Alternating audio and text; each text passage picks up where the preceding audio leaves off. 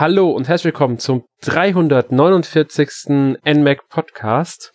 Heute mit mir Alex.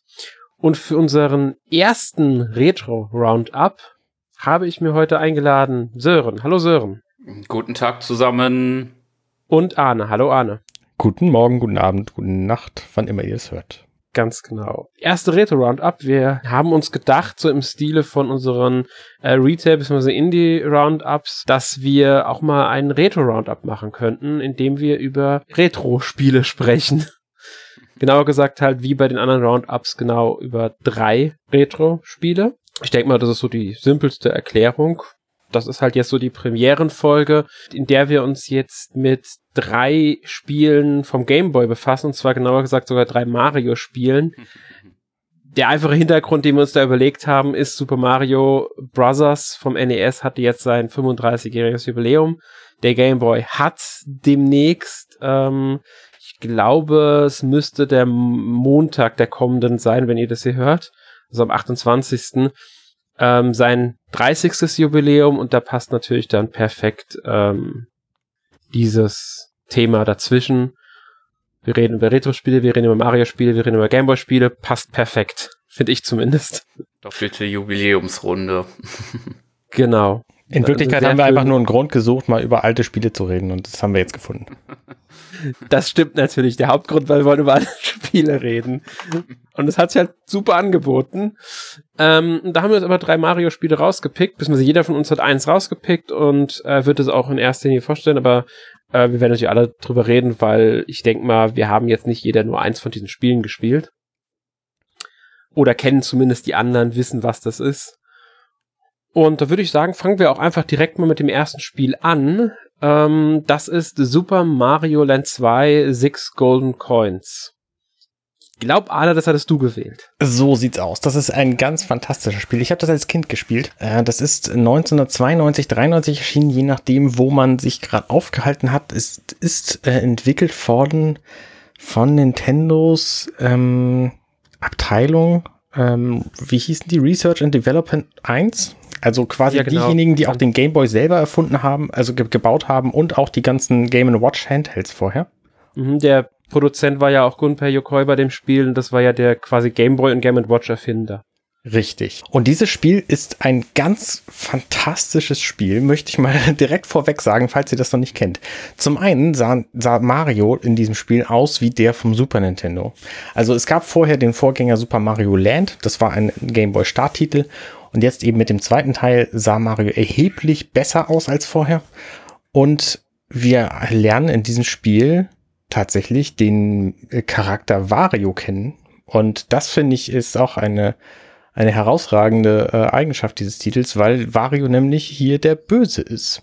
Und das ist in, ich sag mal, erstaunlich wenigen Folgetiteln der Fall. Also wenn wir da zum Beispiel mal an das aktuelle Mario Tennis Aces denken, äh, da ist er der Böse, mehr oder minder, aber auch eher fremdbestimmt. Ähm, ansonsten ist er überall irgendwie so ein, so ein charmanter Bösewicht, der so ein bisschen gierig ist, aber ansonsten äh, eigentlich eher nett. Er ist ein Anti-Held eigentlich, ein klassischer, ja. finde ich. Ja, ja, ähm, richtig. Er wurde halt als Bösewicht mal entworfen, weil sie einen neuen Bösewicht für Mario Land brauchten, weil die Mario Land-Spieler haben, glaube ich, nie Bowser genutzt als Bösewicht. Beim ersten war es ja, oh Gott, wie hieß die Figur? Ich weiß gar nicht mehr, wie der hieß. Oh, Tatanga. Auf jeden Fall so ein Alien. Ich weiß, ja, kann genau. mir auch nicht den Namen merken. Ich meine sogar, der ist als Boss sogar wieder, äh, tauchte wieder in Mario Land 2 auf. Ja, genau. Das kann sogar sein. Ich glaube, der hieß irgendwie Tatanga oder so ähnlich. Ich habe einen Namen gehabt, der sehr an einen 90er Jahre Westler erinnert hat. Der hieß aber Tatanka. Ja, ich weiß, ich weiß, ich weiß. Deswegen, ich meine, und der Name hat immer an den erinnert so ein bisschen. Irgendwie so war das. Genau, richtig. Ja, der taucht ja tatsächlich hier auch als Boss wieder auf. Dieser äh, Mario-Titel ist ganz eigenartig und sehr viel anders storytechnisch als die anderen Mario-Titel. Also es ist natürlich ein Jump'n'Run, wie vorher auch, 2D Jump'n'Run. Aber Mario kümmert sich hier nicht um eine Prinzessin, die er irgendwie retten will. Ich meine, in fast allen Titeln ist es dann irgendwie Peach und in Mario, Super Mario Land war es dann eben Daisy. Und hier ist es aber einfach sein Schloss. Die Story ist nämlich relativ simpel. Während Mario in Super Mario Land im, äh, wie hieß das Land noch? Sarah, äh, Saranga? Ich weiß es ja, nicht mehr genau. Sarasa-Land oder so ähnlich. Genau, richtig. Ähm, unterwegs war, ist Wario einfach in sein Land gesprungen, in Marios Land, und hat ähm, das Schloss übernommen. Und das ist äh, äh, eigentlich eine ziemlich charmante Story, weil Mario halt der Bösewicht ist und das muss man sich mal vorstellen. Super Mario Land. Das Land heißt Super Mario Land. Da gibt es verschiedene Zonen. Eine davon heißt Mario Zone. Und das ist ein riesengroßer Mario. Also man, äh, das ist schon ziemlich ego, das, das ganze Spiel. Ähm, quasi mit der Keule Super Mario. Ähm, das Spiel, äh, Moment, wie fange ich an?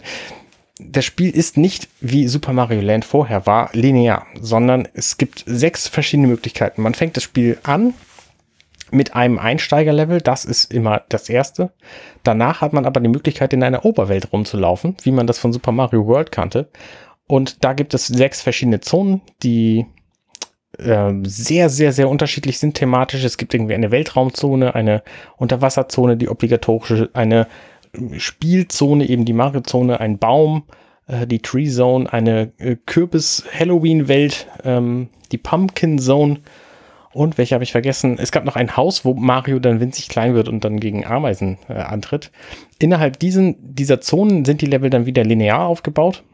Ähm, man konnte allerdings auch geheime Level finden in jeder Zone, die dann möglicherweise eine Abkürzung boten.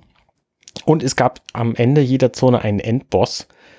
Ähm, das gesamte Spiel ist nicht wahnsinnig schwer. Dadurch, dass man es eben spielen kann in der Reihenfolge, die man sich selber aussucht, ähm, ist halt alles mehr oder minder einsteigerfreundlich. Das heißt, auch die Bosse sind alle nicht wahnsinnig schwer. Und das, der schwerste Boss, würde ich sagen, ist tatsächlich Wario selber, der dann am Schluss in Marios Schloss auftaucht. Aber auch da gilt natürlich die Drei-Treffer-Regel wie in sämtlichen Mario-Spielen bei sämtlichen Bossen. Ähm, ja. ist ein fantastisches Spiel. Wollt ihr dazu was sagen, was fragen? Ähm, sagen, also sagen ja, äh, ich fand, muss dir zustimmen, es ist ein fantastisches Spiel. Er gefällt mir deutlich besser als der Vorgänger. Super Mario Land war ich nie der größte Fan von, muss ich ganz ehrlich sagen. Ähm, während ich so Mario Land 2 ähm, für eins der besten Handheld-Mario-Spiele von damals halte. Mhm. Ähm, weil ich hab's einfach unglaublich gerne damals gespielt. Kann auch sein, dass ein bisschen Nostalgie natürlich mit drin hängt, weil auch bei mir war es die Kindheit natürlich äh, logischerweise und äh, ich fand dieses Spiel einfach fantastisch. Ich kannte Mario World, glaube ich, vorher sogar schon und dann hatte ich Elemente von Mario World in diesem Spiel. Die haben sie ja bewusst übernommen, diese Elemente. Das Spiel kam ja nach Mario World raus. Ähm, und das fand ich einfach irgendwie, weil auf dem Handheld dann dieses Spiel, äh, was so an Mario World teilweise erinnert hat, aber so gut aussah wie auf dem NES, halt ein Mario, fand ich schon ähm, wirklich, wirklich äh, äh, toll damals. Mich irgendwie total begeistert. Ich mochte Wario damals schon sehr gerne, muss ich ehrlich sagen. Mhm. Ich fand den einfach mal erfrischend anders als ähm, Gegenspieler. Ähm, ja, ja, Wario tatsächlich, Wario ist ja so sympathisch rübergekommen, dass, dass der nächste Teil, Super Mario Land 3, tatsächlich ihn zum Protagonisten hatte, woraus dann eine komplette Wario Land-Reihe geworden ist. Also Mario ist quasi äh, hier ersetzt worden. Genau, und das ist, das finde ich auch wiederum so, das, da sieht man mal, wie sich dieser, dieser Titel entwickelt hat, wie diese Reihe entwickelt hat, ähm, dass sie ihn Bösewicht erschaffen haben, der dann aber quasi die Reihe für sich übernommen hat. Das ist halt schon was Ungewöhnliches. Ähm, was ich auch sehr interessant finde bei diesem Spiel, sie haben sehr gerne mit Anspielungen auf ihre eigenen ähm, Titel vorher gearbeitet, die Entwickler. Unter anderem halt, wie gesagt, Tatanga als Bossgegner im Spiel oder ähm, was auch drin ist in einem Level der Mario-Zone müsste es, glaube ich, sein äh, heißt ein Level N und B Block. Weiß nicht, ob euch das was sagt. Nee. Das war ein Spielzeug, das Nintendo vor seiner ähm, Videospielzeit entwickelt hat, damals auch schon unter R&D 1, also Research and Development 1, weil das Team gab's ja schon. Ähm, das haben die in den späten 60er Jahren erfunden. Das ist quasi nichts anderes als ein Lego-ähnliches Spielzeug gewesen. Ah, dieses Lego-Level ist also gar nicht von Lego inspiriert, sondern von der eigenen Marke. Ganz genau, von N und B Block oder wie die, wie die halt heißen. Und das haben die halt späte 60er gehabt. Und als Nintendo dann Videospielmarkt eingestiegen ist, haben sie ja diese ganzen Sachen abgeschafft.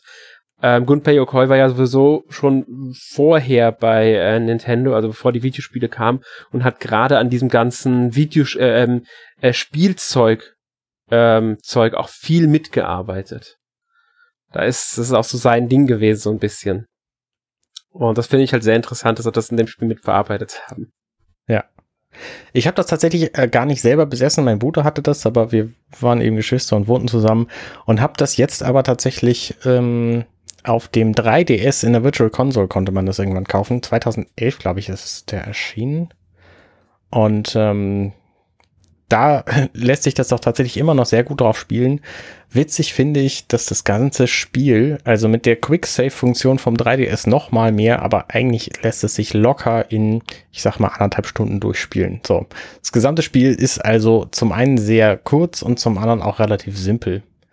Was ich bemerkenswert finde, ist, dass es eine andere Münzenlogik hat als sämtliche anderen äh, Mario-Spiele. Nämlich kann man 100 Münzen sammeln und wenn man 100 Münzen gesammelt hat, dann sammelt man einfach weiter, bis man 999 hat. Danach ist dann quasi, ähm, sind alle weiteren gesammelten Münzen verloren. In der Oberwelt gibt es eine äh, Spielhalle, möchte ich sagen, wo man quasi mit diesen Münzen als Währung äh, Spiele spielen kann und da äh, wetten kann. Und da gibt's halt drei, vier verschiedene ähm, Stufen, in denen man das Geld ausgeben kann. Die teuerste natürlich 999. Und dann zieht man quasi an einer Slotmaschine und äh, kriegt dann dafür irgendwas. Im besten Fall sind es 99 Leben und im schlechtesten Fall sind es, glaube ich, 200 Münzen nur. Ähm, und das ist dann eben weniger bei den anderen Spielen. Also das finde ich tatsächlich sehr spannend an der, an der Münzhandhabung und auch spannend finde ich an der Gegnerhandhabung. Wenn man nämlich 100 Gegner platt gehauen hat, dann fällt von der, von, von der Decke des Gameboys quasi ein, ein Unbesiegbarkeitsstern herab. Einfach so. Und das, ähm, das ist äh, auch, soweit ich weiß, nie wieder vorgekommen in irgendeinem Super Mario Land, Super Mario World, Bros, wie auch immer Spiel. Wäre mir jetzt auch neu, wenn das es nochmal gehabt hätten. Mhm. Und was ich auch ziemlich cool fand, waren die verschiedenen Gimmicks, die Mario hier hatte. Er hatte natürlich wieder seinen Feuerball gehabt, den wir aus Super Mario Bros. kannten. Er hat aber auch eine, eine Hasenohrenmütze gehabt mit der er fliegen kann, wie das Hasen natürlich so machen. Und das war, das war tatsächlich mal ein, ein sehr interessantes Gimmick, weil man dadurch sehr, sehr, sehr viele Level einfach überfliegen konnte. Also tatsächlich ist es nicht ganz gerade, nicht ganz waagerecht geflogen. Das ging dann erst im nächsten Teil mit der, mit der Vario ähm, Jet Mütze. Aber man konnte zumindest so in leichtem Sinkflug über fast alle Level einfach so hinwegfliegen und damit war das Spiel dann halt noch viel simpler, als ohnehin schon war. Mhm. Musste Mario nicht sogar im Weltraum in der Space-Zone einen Raumanzug tragen? Ja, das, Irgendwas stimmt, das gibt's ja. auch, ja. Ja, ja meine ich ja. nämlich auch, gell? Ja. Aber war ein sehr schönes Spiel. Mir fällt gerade noch ein Easter Egg ein zu dem Spiel. Und zwar der Komponist äh, Kazumi Totaka. Der hat, äh, glaube ich, auch im ersten Teil die Musik komponiert, bin mir jetzt mal nicht mehr ganz sicher der hat damals sowas sehr gerne gemacht, dass er nämlich ein Lied, der Totakas Song heißt, in fast allen seinen Spielen versteckt hat. Mm. Genau. Ja. Und bei Mario Land 2 müsste das sein, wenn man beim Game Over Bildschirm eine gewisse Zeit lang wartet, ertönt das Lied dann. Ja, irgendwie zweieinhalb Minuten oder so. Ja, irgendwie so war es. Auf jeden Fall muss man schon eine Weile warten, bis das kommt. Finde ich auf jeden Fall sehr lustig, äh, dieses äh, dass auch solche Easter Eggs im Spiel drin sind. Ja. Überhaupt dieses ganze Spiel ist ja voller Figuren, die wir so nie wieder gesehen haben. In der Pumpkin Zone, diese Kürbiswelt, da gibt's zum Beispiel so ähm, Gruselmasken, also so Hockeymasken mit einem Messer drin, ja. steckend als Gegner. Die laufen dann da so rum.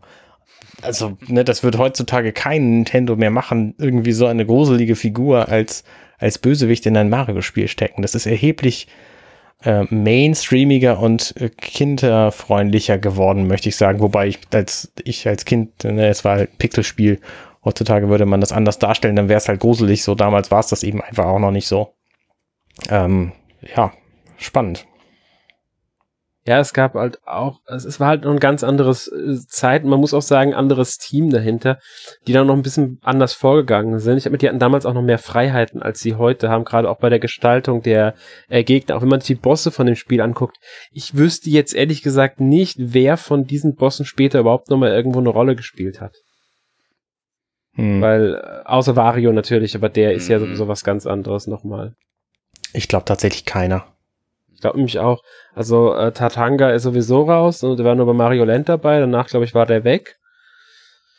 Ähm, dann. Es gab die drei Schweinchen in der Mario-Zone. Es gab einen Vogel auf dem Baum. Es gab einen Oktopus in der Unterwasserwelt und es gab eine Ratte in der, in der Hauswelt. Habe ich was vergessen? Ich glaube, die Hexe. Ach ja, ja stimmt, die Hexe. Der Pumpkin Zone, ja. Aber ich glaube auch keiner von denen hat man je wieder gesehen. Ich glaube auch nicht. Vielleicht ist die Hexe diejenige, die ähm, die Schlummermorchel in Link's Awakening verarbeitet. Das weiß ich nicht so genau. Das könnte sogar theoretisch sein. Ich weiß, dass ihre Nase wohl die Inspiration für die Nase von Waluigi später war. Ah. Das habe ich mal irgendwann irgendwo gelesen, dass ihre Nase wohl als Inspiration da gedient hatte. Ja. Ist auf jeden Fall immer noch ein sehr, sehr gutes Spiel. Also auch in Schwarz-Weiß, vier Graustufen, ähm, total zu empfehlen. Das ist tolles, tolles, ähm, immer noch eine gute Unterhaltung. Und auch mhm. für Anfänger, sag ich mal, also ne, wenn ich meinen Kindern ein, ein, Spiel geben müsste, mit dem sie Jump'n'Runs lernen, dann ist das auch sehr, sehr geeignet. Kann ich dir nur zustimmen. War auch ein sehr erfolgreiches Spiel damals. Ähm, ich glaube, eins der fünf erfolgreichsten Gameboy-Spiele müsste es sogar gewesen sein nach den ersten beiden Pokémon-Editionen, Gold, Silber, Mario Land und äh, ich war Tetris. Waren, glaube ich, nur erfolgreiche. Ähm, Kann sein, ja. Ja, es hat sich, also ich glaube, äh, irgendwie elf, ungefähr elf Millionen ausgelieferte Einheiten waren es und in Japan waren es über 2,6 Millionen verkaufte Exemplare oder so. Also von daher ähm, war schon ein recht erfolgreiches Gameboy-Spiel. Ja. ja. Gut. Noch was zu Super Mario Land 2 zu sagen? Schade, dass das letzte Super Mario Land Spiel mit Mario als Protagonist war. Ne, ich meine, wir haben danach zwar die 3D Mario Land Spiele gehabt, aber die waren einfach völlig anders und äh, ja. hiermit nicht zu vergleichen. Ich hätte gerne wieder so ein 2D Mario Land Spiel, was abstruse Ideen einfach charmant auf den Handheld bringt. Mhm, also auch anders als die Super, New Super Mario Bros. Spiele und so. Mhm. Ähm, also ein ganz eigenes nochmal. Ja, das wäre, fände ich auch schön, wenn sie da ja, nochmal was machen Wenn man was anderes mal. man könnte es ja sogar so aufziehen, dass man äh, Wario wieder mitnutzt und das Su äh, Super Mario and Wario Land nennt oder so. Dann hätte man beide Reihen wieder genutzt. Ja. Aber ich, ich, ich glaube ehrlich gesagt nicht dran, dass wir das so schnell bekommen würden. Ich glaube auch nicht. Schön, dass es auf dem 3DS noch spielbar ist für die Virtual Console. Gut, dann würde ich sagen, kommen wir zum nächsten Spiel. Mhm. Das ist dann mein Titel, den ich ausgewählt habe. Und zwar Marios P-Cross, das 1995 erschienen ist. Ähm, ich denke mal, wir haben das schon mal erwähnt. Also ich weiß, Erik und ich haben im P-Cross Podcast mal darüber gesprochen, über dieses Spiel. Trotzdem wollte ich es hier äh, nochmal erwähnen, weil es einfach ein sehr schönes P-Cross-Spiel ist das auch noch Mario-Thematik hat und Gameboy, also passt es perfekt. Aber ähm, Alexander, was ist denn bitte ein P-Cross-Spiel? genau, was ist ein P-Cross-Spiel? Also P-Cross ist eigentlich nur ein anderes Wort für Nonogramme. Nonogramme sind Rätsel. Ähm, man hat ein Rasterfeld aus mehreren Kästchen. Am oberen und linken Rand sind Zahlen. Und die Zahl, also sagen wir, da steht jetzt eine 5 und eine 3. Dann müssen fünf Felder und drei Felder in, die, in dieser Zeile quasi ausgemalt sein und zwischen diesen beiden Zahlen muss mindestens ein freies Feld bleiben. Und dann ergibt sich halt durch diese Zahlen, wenn man halt in je nach, also jede Reihe, jede Spalte hat ja Zahlen, daraus ergeben sich dann natürlich, gibt sich am Ende dann ein Bild. So löst man dann diese Rätsel, um ein Bild zu erhalten. Ähm, ich hoffe, das war jetzt verständlich erklärt. Ich glaube schon, ja. Ja. ähm, interessant finde ich an dem Spiel, dass es von Jupiter entwickelt wurde damals bereits und dieses Entwicklerstudio entwickelt heute immer noch die P-Cross S-Reihe für die Switch, beziehungsweise hat die gesamte P-Cross E-Reihe von äh, dem 3DS entwickelt. Ha, spannend. Ja, und auch so andere P-Cross-Spiele, wie jetzt zum Beispiel dieses zu Overlord, ähm, P-Cross Lords of Nazareth oder so, glaube ich, heißt auch für die Switch, oder das zu der Anime-Serie Kimono Friends, waren auch von äh, Jupiter entwickelt. Also Jupiter, sie entwickeln wohl nicht nur P-Cross-Spieler, aber es ist schon ihr, äh, ja, ihr Hauptding, müsste man wohl sagen. Also sie haben sehr viel P-Cross entwickelt. Sie haben auch, ähm, glaube ich, Pokémon Pinball-Spiele mal entwickelt. P-Cross DS war auch von ihnen. Ähm, ich glaube, P-Cross 3D nicht, aber ich bin mir jetzt gerade gar nicht sicher. Ähm, sie hat, wie gesagt, sie haben auch mal zwischendurch andere Sachen entwickelt. Sie waren, glaube ich, an The World Ends With You von Square Enix beteiligt, aber ja, Ansonsten, ich meine, an so einem Picross-Spiel ist ja auch nicht viel zu entwickeln. Die haben irgendwann äh, erfunden, dass es Zahlen gibt, die über zwei Reihen hinweg eine Bedeutung haben und so, aber ansonsten, ne, ich meine, da musst du einfach irgendwie ein paar hundert von diesen Pixelbildchen generieren und dann entwickelt sich das Spiel mehr oder minder von alleine. Ja, ich meine, erfunden wurden die Picross-Rätsel, ich glaube, schon in den 80er Jahren.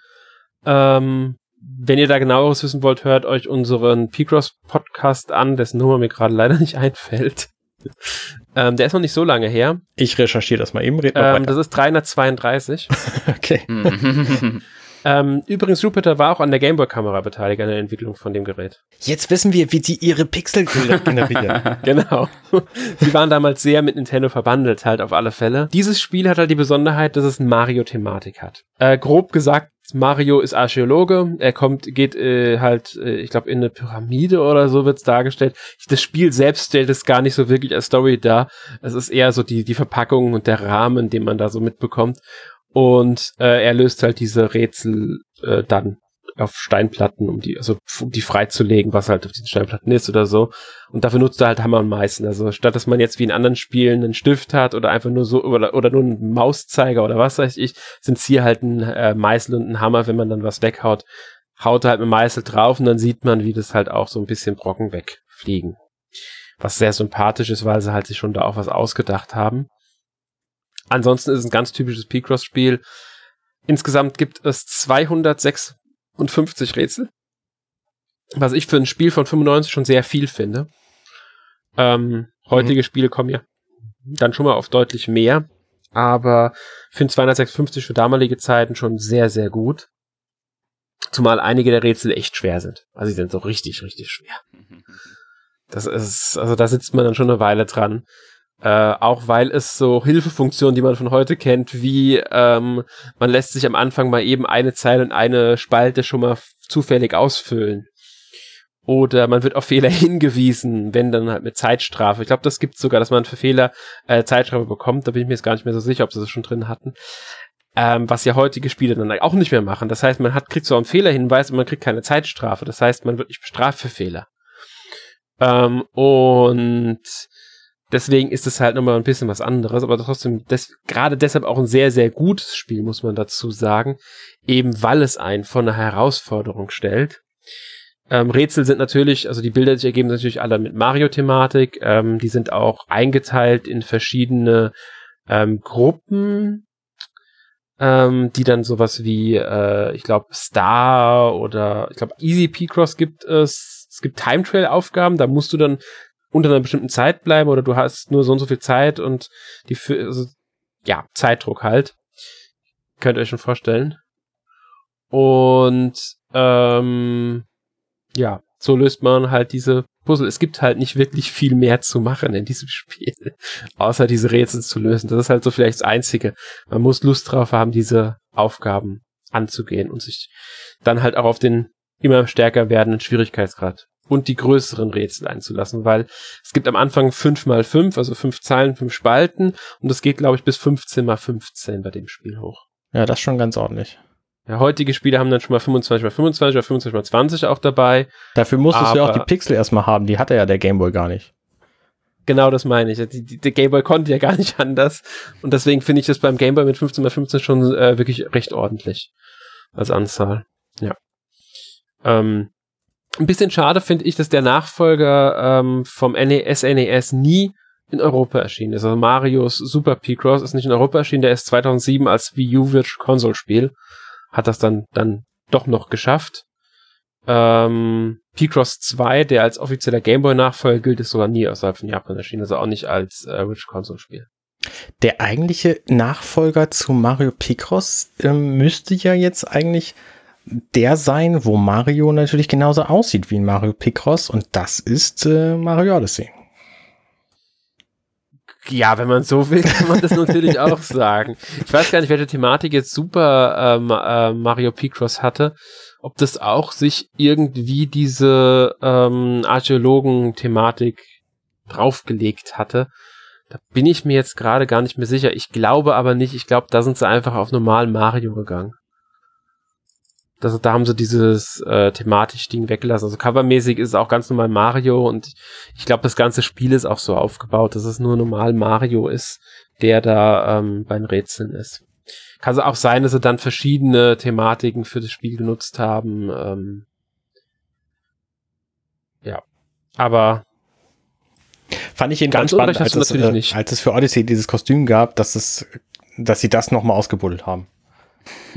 ich denke auch, dass es darauf basieren könnte, so ein bisschen. Habe ich mir damals schon gedacht, als ich das Kostüm gesehen habe, okay, haben sie vielleicht nochmal Marius Picross daran erinnert, dass es das gab mal. ja. Was ja auch eine schöne Sache ist. Ich meine, äh, ist ja ein sehr gutes Spiel gewesen. Ähm, das übrigens seit 2011 auch in der 3, äh, Virtual Console vom 3DS erhältlich ist. Ah ja, sehr gut. Ja. Also auch das kann man heute noch spielen, was ich sehr schön finde. Ähm, weil ja, Picross-Spiele gehen halt immer, wenn man Picross mag und da hat man mal ein etwas älteres Spiel, das man ähm, gut nutzen kann, immer noch, um sich auch eine Herausforderung zu stellen. Ja. Also wer wissen will, wie die Picross E und Picross S-Reihen ihren Anfang genommen haben, sollte sich diese Spiele angucken. Vor allen Dingen kriegt man halt auch immer noch genug Rätsel für sein Geld. Also, ne, ich meine, egal in welcher Form man das jetzt kauft, die Picross-Spiele, die sind ja alle zeitlos, mehr oder minder. Mhm, ganz das ist, genau. Ist ziemlich gut. Ja, finde ich auch. Es ist halt, halt diese typische Gameboy-Grafik. Ich meine, es ist jetzt auch nicht kein aufwendiges Spiel. Du hast halt wirklich links oben Marios Gesicht, unter ihm einen Timer und äh, den Großteil des Feldes nehmen halt diese Rätsel ein, plus einen kleinen Rahmen, den es halt noch gibt was will man mehr bei so einem Spiel? Ich meine, das ist kein Spiel, das jetzt die große grafische ähm, äh, Aufwand erfordert. Ja. Haben ja auch die heutigen Mario, ähm, äh, ich meine, heutigen Picross-Spiele nicht. Ja. Joa.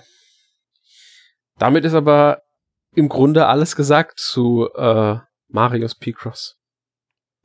Okay. ja, es ist halt ein Picross-Spiel. Du kannst nicht so viel zu sagen, außer es ist ein fantastisches Picross-Spiel, äh, das jeder, der Picross-Rätsel mag, äh, sich kaufen kann, ruhig, weil es, ja, ist klar, es gibt ein paar Komfortfunktionen, die man von heute kennt noch nicht. Also ich glaube, das Markieren von ähm, nicht auszufüllenden Feldern geht zwar mit X, aber ich glaube, das geht steuerungsmäßig noch nicht so leicht, wie man es von heutigen Spielen gewohnt ist. Also es kann sein, dass da mit der Steuerung man ein bisschen sich arrangieren muss. Aber gut, so viele Möglichkeiten gibt es auch nicht im Spiel. Ja. ja. Gut, dann würde ich sagen, ich gebe jetzt mal an Sören ab mit seinem mhm. Spiel Mario Tennis. Ganz genau. Natürlich muss ich jetzt sagen, an sich ist mein Spiel ein bisschen geschummelt, weil ich glaube, nee, ich bin mir ziemlich sicher, dass es nur für den Game Boy Color erschienen ist, das Spiel. Weil ich glaube, dieses Spiel ist, glaube ich, nicht so schön zu spielen, glaube ich, auf dem Game Boy und ich glaube, das wird auch nicht laufen da. Stimmt, es, du, äh, du hast recht, es ist ein reines Game Boy Color Spiel. Ja, ich glaube, das ist einer der wenigen, glaube ich, aber nichtsdestotrotz ähm, habe ich einige Stunden verbracht und man muss dazu sagen, ähm, es hebt sich sehr stark von den Mario Tennis Spielen ab, die man aus der heutigen Sicht kennt, weil äh, in den heutigen Mario Tennis liegt der Fokus ausschließlich, würde ich fast sagen, auf Mehrspieler in diesem Spiel und ich glaube auch in dem Nachfolger, der auf dem Game Boy Advance erschienen ist, ist es, glaube ich, eher der Einzelspieler. Denn äh, man hat einige interessante Versuche wohl gemacht, würde ich sagen, äh, die aber, finde ich, funktionieren, nämlich da ein bisschen ein äh, RPG, also ein Rollenspiel daraus zu machen. Denn für jedes Tennisspiel äh, wobei ich fange am besten erstmal so an, dass man äh, im Story-Modus sozusagen eine Akademie betritt mit einem eigenen Charakter sozusagen. Also man wählt halt aus, ob man ein Junge oder Mädchen ist und wählt dann aus ähm, und versucht sich dann in der Tennisakademie hochzuarbeiten und bekommt für jedes Tennismatch halt Erfahrungspunkte, die man dann halt äh, in äh, vier Werte, glaube ich, einsetzen kann. Dann das sind, glaube ich, Schnelligkeit, äh, Kraft, Kontrolle und ich glaube dann noch halt so Geschicklichkeit, glaube ich, sind die vier Werte. Ähm, ja, und neben dessen gibt's halt auch noch neben normalen Tennis-Matches halt auch noch Minispiele. Und ja, also ausschließlich, ja, ich glaube, das sind die, die Minispiele da. Ich glaube, das sind einmal halt normale, die man in der Story spielt und dann noch halt mit den Mario-Charakteren. Das Besondere ist jetzt natürlich, oder jetzt kann man sich natürlich auch fragen, ähm, dass die Mario-Charaktere eigentlich nur einen minimalen Anteil in dem Spiel haben. Wenn man äh, das Spiel, also in der Story fast vom Ende ist, wird man dann von der Tennislegende Mario eingeladen für ein ultimatives Spiel. Gibt's nicht auch irgendwie Donkey Kong oder so? Ja, der ist auch dabei. Es gibt ähm, Mario, Peach, Daisy, Yoshi, Baby Mario, Donkey Kong, Wario, Waluigi und Bowser. Und ganz viele generische Leute, oder nicht? Ja, genau, die halt hauptsächlich in der Story, gegen die man spielt. Sei es die, die man da auch in dieser Tennisakademie sieht oder dann halt bei so einem großen Finalturnier. Ja. Mhm. Ähm, Macht dieser Rollenspielcharakter viel aus in dem Spiel? Ähm, also ich würde schon so sagen, im, in der Story äh, merkt man davon nicht so viel. Also ich finde, das äh, balance sich eigentlich ganz gut. Also mit den Gegnern. Das Problem ist natürlich, man kann diese, ähm, den eigenen Charakter sozusagen auch äh, in Einzelspieler-Matches, also gegen Freunde, über das Kabel, äh, früher war es ja das Gamelink-Kabel, und über das N64 Transfer Pack auf äh, Mario Tennis 64 übertragen. Und da ist der Charakter dann doch schon leicht ähm, sehr stark im Gegensatz zu anderen Charakteren. okay. Weil du schon angesprochen hast, das Transfer zum N64. Ähm, also beim Protagonisten lädt man das N64 hoch aber die Charaktere Bowser, ähm, Waluigi, Wario und Yoshi sind nur spielbar, wenn man sich mit der N64-Version ah, koppelt. Okay. Weil die werden quasi dann vom N64, äh, durch N64-Transfer freigeschaltet. Ah, okay, das wusste ich jetzt nicht, weil ja, N64 habe ich das jetzt nicht gespielt, nur auf dem Gameboy, aber das ist dann nochmal gut zu wissen. Das Spiel gibt's in der Virtual Console für 5 Euro, also 4,99, während es die, die Gameboy farblos Spiele alle für 4 Euro gibt. Ähm, meinst du, das lohnt sich für 5 Euro, das noch zu kaufen jetzt? Wenn man durchaus mal ein Mario Tennis äh, als Einzelspieler erleben möchte, durchaus, würde ich sagen. Also es sind da einige Ideen, finde ich, und Liebe zum Detail, die da in dem Story-Modus drinstecken. Da finde ich, kann man das sich durchaus mal ansehen. Und ich glaube auch, dass äh, Camelot, der glaube ich auch danach äh, die Entwicklung, glaube ich, für Golden Sun, glaube ich, übernommen hat, wenn ich mich da richtig nicht irre. Und ich meine, das wäre auch eine Marke. Ja, ich glaube ja. Ich glaube ja, die waren dann auch für Golden Sun verantwortlich später. Mm, ähm, auf alle genau. Fälle haben sie ja die ganzen, noch später ganz viele Tennis und Golf und was weiß ich, Mario-Spiele verantwortet. Zum Teil auch sogar noch mit diesem ähm, Rollenspielmodus, weil auch Mario Golf auf dem Game Boy hatte ähm, einen Rollenspiel ähm, Mehrspielermodus drin. Mhm, genau. Ja. Ja, und Golden Sun war auch von ihnen, das ist äh, definitiv, ja. Das kam, glaube ich, im Jahr, also 2001 müsste das erste Golden Sun dann gekommen sein. Mm. Stimmt, das ist ja auch schon eins der letzten Game Boy Color, Game Boy Color Spiel sozusagen, auch Mario Tennis. Mhm. Ich glaube 2002 war ja auch schon der Game Boy Advance da. Oder drei. Ja, zwei, ja, genau, 2001 muss er schon da gewesen sein, weil das kam, ah, okay. Golden Sun kam ja schon für, ähm, ja. Den Game Boy Advance ah, okay. raus. Also der ist 2001 weltweit erschienen, wenn auch nicht am selben Tag genau, aber 2001 ist er erschienen. Also Mario Tennis war definitiv eines der letzten Game Boy, mm. Game Boy mhm. Color Spiele. Ja, ja ähm, ich höre immer, dass die alten Mario Tennis, also auch jetzt Mario Tennis für den Game Boy oder für den Game Boy Advance, deutlich besser sein sollen als die neueren, eben weil sie ähm, ein bisschen anders sind. Du mhm. kennst ja auch die neueren Mario Tennis Spiele, die übrigens auch von Camelot entwickelt sind. Mhm. also sowohl ähm, das für die Switch, was bisher glaube ich das einzige Switch-Spiel von Camelot ist, als auch vom 3DS Mario Tennis Open für die Wii U Mario Tennis Ultra Smash äh, war ja alles von ähm, Camelot auch entwickelt. Würdest du jetzt sagen, dass das Mario Tennis vom Game Boy das bessere Spiel von denen ist oder dass es sich schwer vergleichen lässt?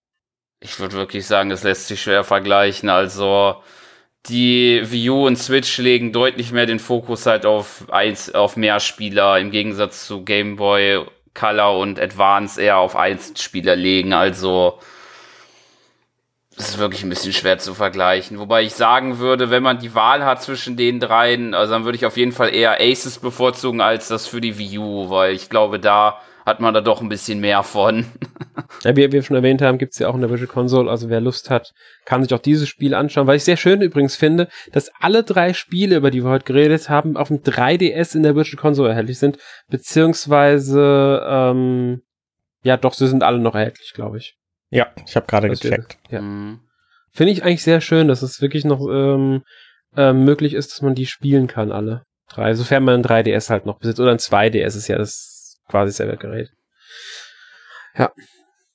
Das finde ich doch schön. Jetzt kommen wir zu unserem kurzen Fazit zu unserer heutigen, zu unserem heutigen Retro Roundup.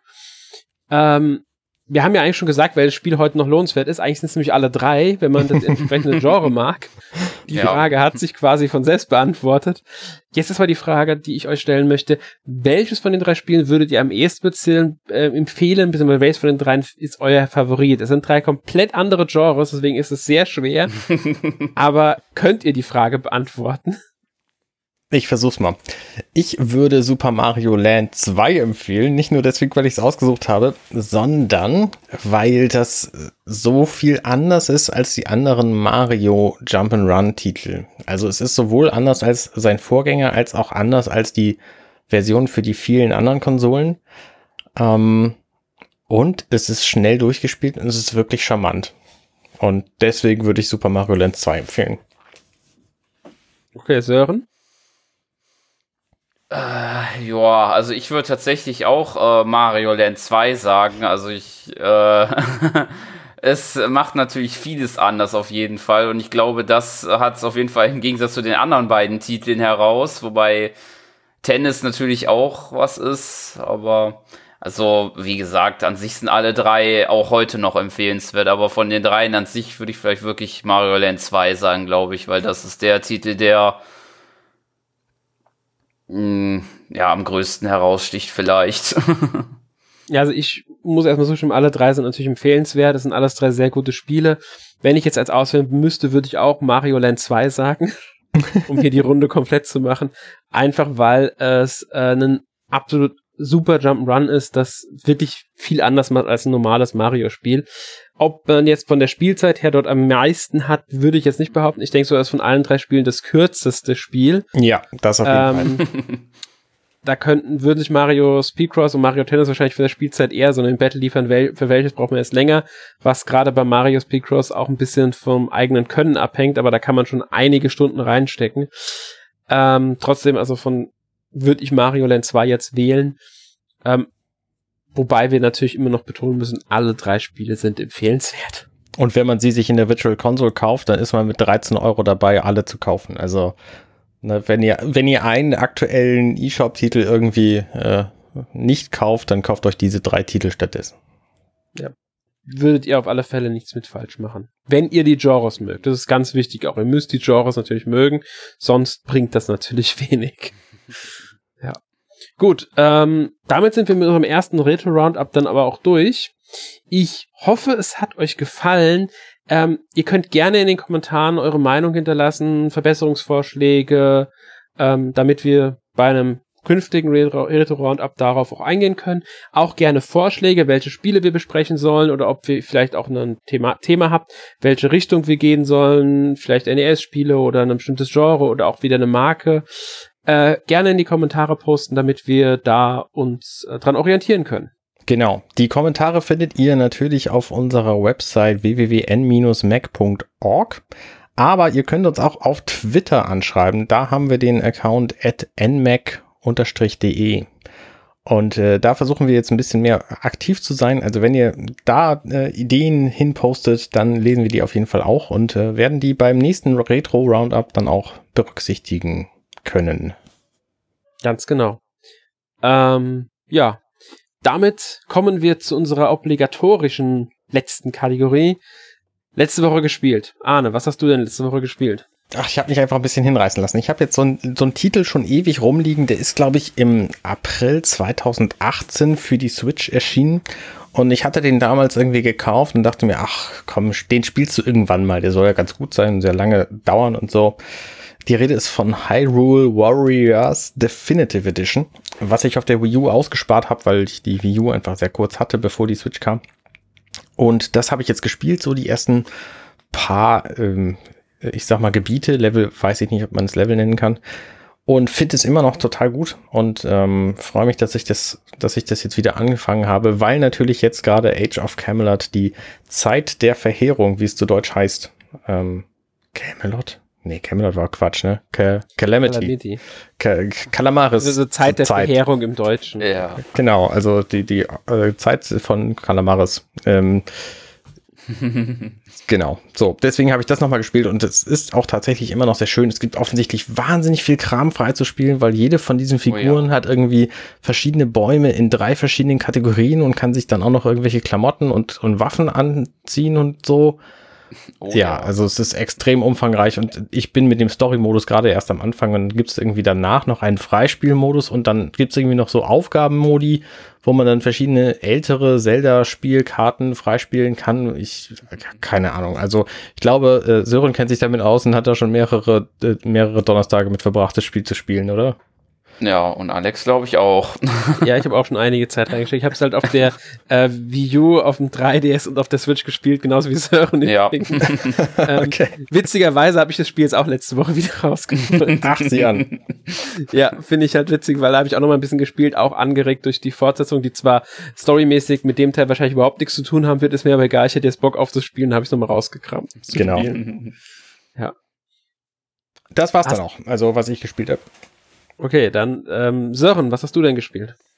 Ja, ähm, passend zum äh, Mario Jubiläum, wo ja auch bald in wenigen Tagen, ich glaube, wenn der Podcast draußen ist, ist die ja schon, glaube ich, draußen, die Super Mario 3D All-Star Collection, habe ich die Super Mario All-Stars Collection äh, gespielt, die ja es in dem Nintendo Switch Online Service ja verfügbar ist. Und habe da äh, ja, doch, ich glaube, ich habe da ein paar Level verbracht in Super Mario Bros. 2 und Bros. 3. Ja, da habe ich da ein paar Level gespielt. Den Nostalgie-Flair. Mhm. Weil ja da doch, finde ich, auch besser ein bisschen schöner zu spielen sind, als es auf dem Original NES, finde ich, der Fall ist. Okay, inwiefern äh, angenehmer zu spielen? Ja, es sieht einfach schön, es sieht natürlich schöner aus und ähm, Ja, die Grafik ist ja Ah, angepasst worden, oder? Die sehen auch viel besser Ja. aus. Ja, das waren, es waren Remakes damals, muss man sagen. ja, genau. Der Unterschied zum äh, heute, zum nächsten zu 2D All-Stars ist hauptsächlich ja, der, das sind, dass es kein äh, Remakes und kein Remaster war. Genau. Ähm, bei der Edition damals. Genau, da habe ich jetzt ein bisschen was verwirrt. Also, ich fand das jetzt einfach passender, weil die ja jetzt sowieso neu sind und deswegen hatte ich jetzt darauf gespielt. Ich glaube, die sind aber auch alle, glaube ich, sogar im NES-System, glaube ich, müssten ja auch verfügbar sein, glaube ich, aber Ich glaube, ja, sind sie alle durch die, sind sie alle beim Switch Online NES äh, Ja. Dings da mit dabei. Ja. Es gab noch ein paar Unterschiede, also äh, zwischen den Versionen, deswegen. Ich finde es schön, dass es verfügbar ist, die Edition, weil ich kenne das halt noch damals vom Super Nintendo. Ich habe die Cartridge auch noch hier. Also ich habe das damals äh, vor Jahrzehnten auf meinem Super Nintendo nochmal gespielt, die Spiele, und das war halt auch ganz toll, weil ich es halt auch vom NES kannte, außer Lost Levels, das war ja damals das erste Mal verfügbar. Ja. Ja, und danach, und dann noch habe ich noch ein bisschen äh, Minecraft Dungeons gespielt, die äh, jetzt vor kurzem erschienene Heroes Edition nennt sie sich ja, glaube ich, die ähm, Version, die alle Inhalte hat, also die von den DLCs gekommen sind, weil das Spiel ist ja schon seit Mai oder so, glaube ich, schon als Download verfügbar, verfügbar. Und da habe ich dann schon mal ein bisschen reingeschaut, wo es ja auch bald dann einen Test auf unserer Webseite dazu geben wird von mir. ja, und erster Eindruck mäßig, äh, äh, ich hoffe, ich komme in das Genre noch rein. Irgendwie hat mich das da doch am Anfang ein bisschen, äh, ich weiß nicht, äh, ermüdet, weiß ich nicht, aber irgendwann war mir das ein bisschen zu viel, was da auf dem Bildschirm passiert ist, aber vielleicht muss ich erst richtig reinkommen. Kann ich mir vorstellen. Ich meine, es ist ja so ein bisschen Diablo-like Ja. mit Minecraft-Grafik, oder? ja, würde ich auch sagen. Okay. Action, Rollenspiel, Rook-like mäßig. Ja, ich, ich, ich muss sagen, ich habe mich mit dem Spiel kaum beschäftigt. Äh, es ist jetzt nicht so meins. Ich muss auch gestehen, ich mag Spiele gerne, die einfach gut aussehen und das Spiel ist mir zu hässlich. Sehr gut. So, da oute ich mich jetzt mal. So. Ich habe damals den Test zu Hyper Light Drifter gemacht hier fürs NMAC und das war ein fantastisches Spiel, aber ich fand's unglaublich hässlich. Mhm. So, deswegen, ich mochte das halt nicht, weil das einfach so aussieht, wie es aussah. Und bei Minecraft ist es genauso. Ich habe eine halbe Stunde Minecraft gespielt in meinem Leben. Aber genug von mir. So, Alex, was hast du denn gespielt? Äh, ja, ich habe, äh, wie gesagt, schon Hyrule Warriors nochmal gespielt und ansonsten weiterhin Dragon Quest Builders. Da müsste ich ja beim letzten Mal im Podcast schon was erzählt haben. Ähm, einfach weil ich es halt jetzt nochmal ausgegraben habe. Jetzt habe ich mittlerweile auch die Story beendet. Das heißt, ich bin jetzt mit der Story zumindest durch. Oh, habe aber noch einiges freizuschalten und da bin ich immer wieder mal dran und ja, das spiele ich so vorwiegend zurzeit. Ähm, wobei ich sagen muss, ich bin nicht sehr viel zum Spielen gekommen letzte Woche. Ja. Ja, mehr gibt's aber von meiner Seite eigentlich auch gar nicht zu sagen. Ja, Ähm, dann. Ja, nächste Woche gibt es dann den 350. NMAC Podcast. Ein Hat kleines schon wieder Jubiläum. Jubiläum. Ja, Ja. kommt schon wieder Lass mit einem. Jubiläum feiern, und zwar mit 30 Jahre Gameboy. Yay. Da dürft ihr euch dann über ein wenig Gerede über den Gameboy freuen, genauso wie heute. Und ja, wir wünschen euch schon mal jetzt viel Spaß mit dem Podcast. Wir hoffen, euch hat der heutige Podcast gefallen und verabschieden uns. Bis zum nächsten Mal. Tschüss. Ciao, ciao. Tschüss.